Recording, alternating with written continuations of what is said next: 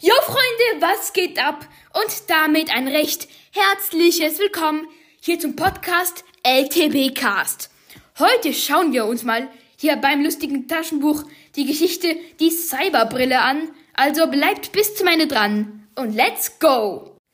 Auf dem ersten Bild dieser Geschichte sehen wir einfach mal, wie Donald Duck noch verschlafen in seiner Hängematte liegt, während Dagobert Duck gerade durch das Eingangstor rennt.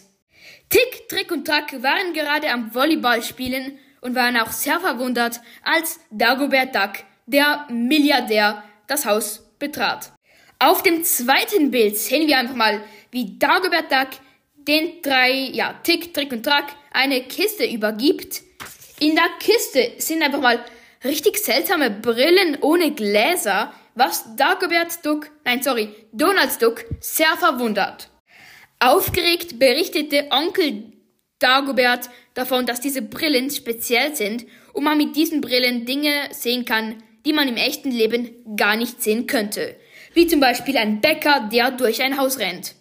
Als dann Baptist vorschlug, ja, in die Stadt zu gehen, ähm, ja, waren überall solche Werbeplakate, die man nur mit der Brille sehen konnte. Und ja, als dann Dagobert und die, die anderen vier ähm, ja, den Park ähm, betraten, sah Onkel Dagobert auch, dass Klaas Clever dort war. Und ja, weil Clever es liebt, ja, seinen Erzfeind Onkel Dagobert ja, zu nerven, hat er genau dieselbe Brille erfunden, einfach sie umbenannt auf Clever. Auf jeden Fall. Und das verärgerte Onkel Dagobert so sehr, dass wieder ein Kampf begann. Clever gegen Dagobert. Als der Streit nach einer halben Ewigkeit immer noch im Laufen war, dachte sich Donald und Tick, Trick und Track, dass sie mal in die Stadt gehen könnten. Und ja, dort sahen sie auch schon einen Mann, der ja Donald seltsam anguckte.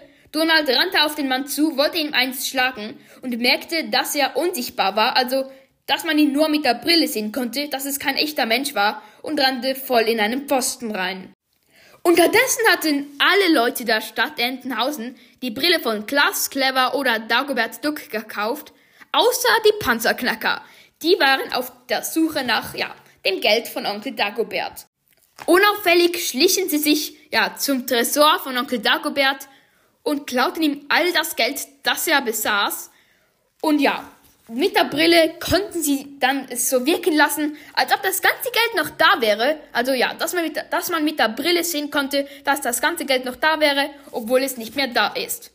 Als dann Dagobert nach einem langen Streit wieder nach Hause stolziert, wollte er gerade in seinem Badekleid in seinen Geldhaufen springen und merkte dann, dass das Geld nicht mehr vorhanden war und stürzte Kopf voran auf den Boden.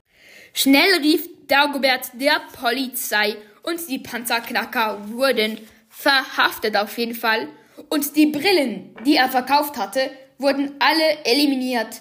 Und ja, Dagobert hatte keine Lust mehr auf diese dummen Brillen. Ja, und bat alle ähm, Bürger und Bürgerinnen von Entenhausen, diese Brille ihm abzugeben, dass er sie eliminieren konnte. Ja, Leute, und so sieht man auf dem letzten Bild, wie ganz viele Brillen auf dem Boden liegen vor dem Geldspeicher von Onkel Dagobert.